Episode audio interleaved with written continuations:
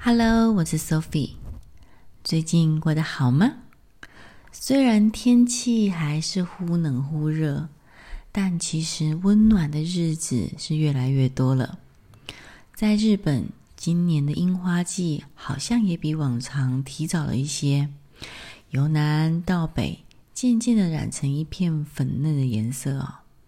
不知道在收听的节目的朋友，是不是也有感觉到春天温暖花开的气息了呢？在三月，茶室里也是一片春天旖旎的风光哦。首先呢，登场的是三月三号的女儿节，也有人称之为雏人偶祭，是日本女孩专属的节日。女儿节呢，也有人称之为桃花节。过去呢，都是在桃花盛开的农历三月三日这一天来庆祝。那后来呢，现在则订立在国历的三月三日举行。那为了让大家多了解一些三月里的茶室里所看到和女儿节主题相关的茶道具，我们先来介绍一下女儿节的由来，还有它的庆祝方式。女儿节的起源于中国的上巳节，巳指的是三月上旬的巳日。那如果不清楚的同朋友，可以去看看农民历上，就可以知道，是一种日期的排序方式哦。那相传呢，是在周朝左右的时候开始有这个啊、嗯、习俗的，因为人们呢，嗯，刚好遇到季节的更替，其实就很容易感冒生病。那他们觉得，为了要把身上的晦气跟这种病菌把它清除掉，所以他们会在大概三农历三月的第一个巳日去水边沐浴除晦，消除霉气，然后来祈求身体健康。所以呢，也有人把这一天称之为春浴节。发展到后来呢，根据记载，还变成了一个在由官方来主持的活动。那一开始呢，因为农历的三月的四日常常日期不是固定在同一天，所以到了魏晋南北朝的时候，就被规定确立在三月三日的那一天为上巳日，同时就会在这一天来举行沐浴除晦的一个仪式。那在春天出门踏青，并且呢，在这个水边清洁除秽，其实。还挺惬意的。那当时候的中国人呢，有个小游戏，叫做曲水流觞”，“觞就是指酒杯的意思哦。那便是把酒瓶、酒杯放在木盘子上，然后呢，从这个河流或溪水的这个上游，让这个木盘呢，呃，顺流而下，就漂浮在上面这样子。那。在这个流水旁边的文人雅士们呢，就会一边欣赏美景，一边随手取用美酒。其实想想，跟那个回转寿司啊，还是嗯流水素面，好像有这种异曲同工之妙哦。那么在这一天呢，就有人啊、出外踏青除晦之余，就一并举行这样的小游戏。那诗人们呢，还会彼此出题作诗，非常的风雅哦。那著名的这个啊文学家王羲之呢，所写的《兰亭集序》这一篇文章，其实也是在这样的环境下创作出来的。话说在东晋的时候，那担任呃会稽内史的王羲之和他的好朋友们，像是谢安呐、孙绰等四十多个人，在现在浙江绍兴兰亭这个地方。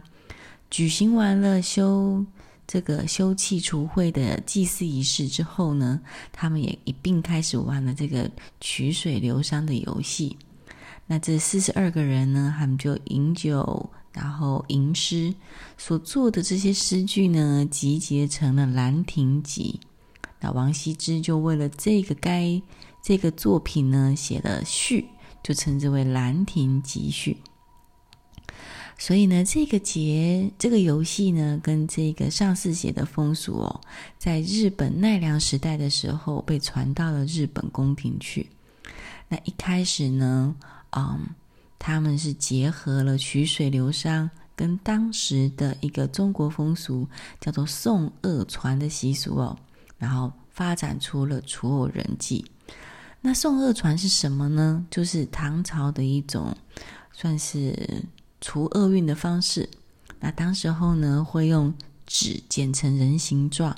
然后把自表示呢，可以把自己的这个不舒服啊，都转移到人形上去，然后呢，让这个人形呢随着水流走，就象征呢，把这个病痛啊、脏脏的这个不好的气息啊，也跟着水流走。那传到日本以后呢，上巳节不仅有取水流觞的这样子的一个。概念的游戏，他们同时呢也把娃娃一男一女则变成两两成对，然后当做自己的替身，放在草边的小盘子上，然后同时在这个节日里放入水中流走，然后来祈求身体健康。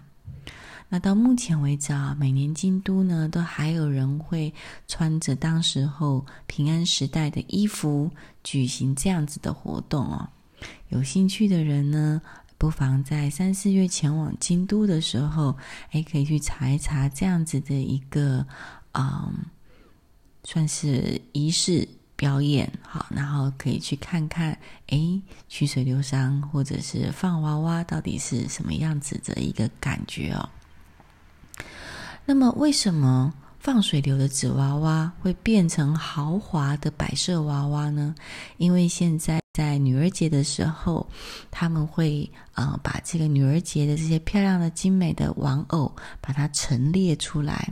从过了立春之后，他们就会在家中做进行陈列。那从一层、三层、五层到七层啊，娃娃呢，其实种类非常的多，然后角色也非常的丰富。那么。为什么会把它变成从放水流，然后改变成这个装饰型的娃娃？其实是因为制作娃娃的技术越来越进步，越来越精致，所以从纸娃娃开始变得布娃娃，后来变成陶瓷娃娃，外面还要穿着由西正织所这个缝制的衣服哦。那当时候的上流社会呢，为了家族。呃，彰显财力，那他们就把这一对的娃娃开始慢慢增加很多层之外，嗯，他们还帮他们做了好多小配件。然后因为这个热潮呢，大家太热衷了，所以到了江户时代呢，甚至还曾经明令限制过，不可以太过于奢侈哦。那我们来看一下厨娃娃的内容有哪些哦。最上面的原来的那一对娃娃呢，就是啊、呃，现在就是以天皇皇后当做主角一对。那下面呢会有随从，然后侍卫，然后再接下来呢就还会有一些所谓当时候的陪嫁物品。那这些小东西配件里面呢，包括有啊、呃、这个的。麻薯所制作的三色的灵饼，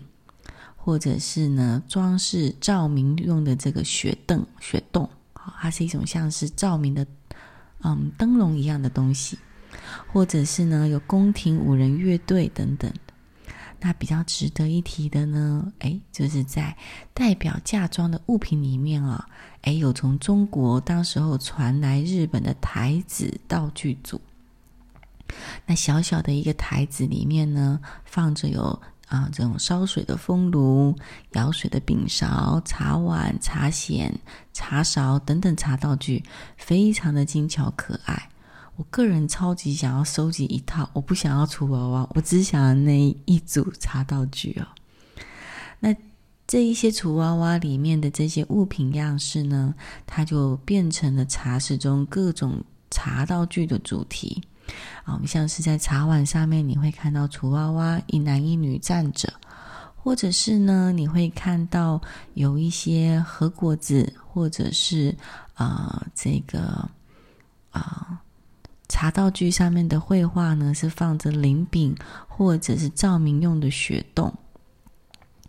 那这些道具呢，成为主题，让人家进到茶室里面的时候，哎。立刻就感受到三月三号的气息了。那想看厨娃娃食品的人呢，我会把图片的相关链接放在嗯节目的说明页中，那大家可以去看看哦。那除此之外呢，因为现在上巳日，大家都会出门踏青，那所以呢，啊，年轻的男女啊，见面机会也多，所以在中国呢，上巳日也被人家称作为情人节哦，因为是蛮有机会在这一天出门踏青的时候，诶，大家当然也会打扮的一下漂漂亮亮的哦，然后可能就这样子曾经诶，有看对眼的对象了。不过传到日本的时候呢，啊，原来这种不分男女的这个三月三号上市日呢，却慢慢变成专属女孩的节日，那就比较没有这个所谓的遇见情人的部分。不过呢，我想古今中外的女孩儿们呢，可能都有一个梦想，就是希望如果要结婚的话，能够找对人。结对良缘哦，那所以在这一天，女孩们呢，她们会去喝蛤蜊汤。那因为蛤蜊呢的有两枚壳嘛，象征着呢是这种一生一世哎对的良人哦。所以喝蛤蜊汤呢，就象征着我想要找到我另外的另外一半，对的另外一半，Mr. Right 那种感觉哦。因为有一种概念，就是如果你找到能够契合、适合你的人，你就能够跟他好好的过完一辈子。那所以呢，在日本喝完蛤蜊汤的这个蛤蜊呢，还会被啊、嗯、这个经过清洁之后，在壳上面画上了这个《源氏物语》中的里面的故事的情节。那或者呢，就是分别在两枚贝壳上面写下有上下对句的诗词。那大家会进行一个游戏，就是把蛤蜊，哎，蛤蜊壳的背面朝上，然后轮流呢去，哎，翻这个蛤蜊壳，看谁可以找到成对的蛤蜊壳，那就算得一分。那看谁能够翻得越多，那他就取得这个小游戏的胜利哦。那像这样子呢，画有《源氏物语》的蛤蜊壳，或者是诶装这些蛤蜊壳的桶子，我们称为贝桶，也都成为了三月的茶道具上非常有代表性的图案哦。那除了女儿节啊，茶人们呢，其实在三月的茶室里，就会把春天的感觉也带进来。那如何做的呢？除了我们会在茶道具上面选用一些代表有春天意象的图案，比如说花呀、草啊之类的。那特别的是，日本李千家茶道在三月的时候会使用吊幅。吊斧是什么呢？就是我们会从天花板垂吊一根长长的铁链，然后把挂斧呢，哎，把铁斧呢挂在这个铁链上，然后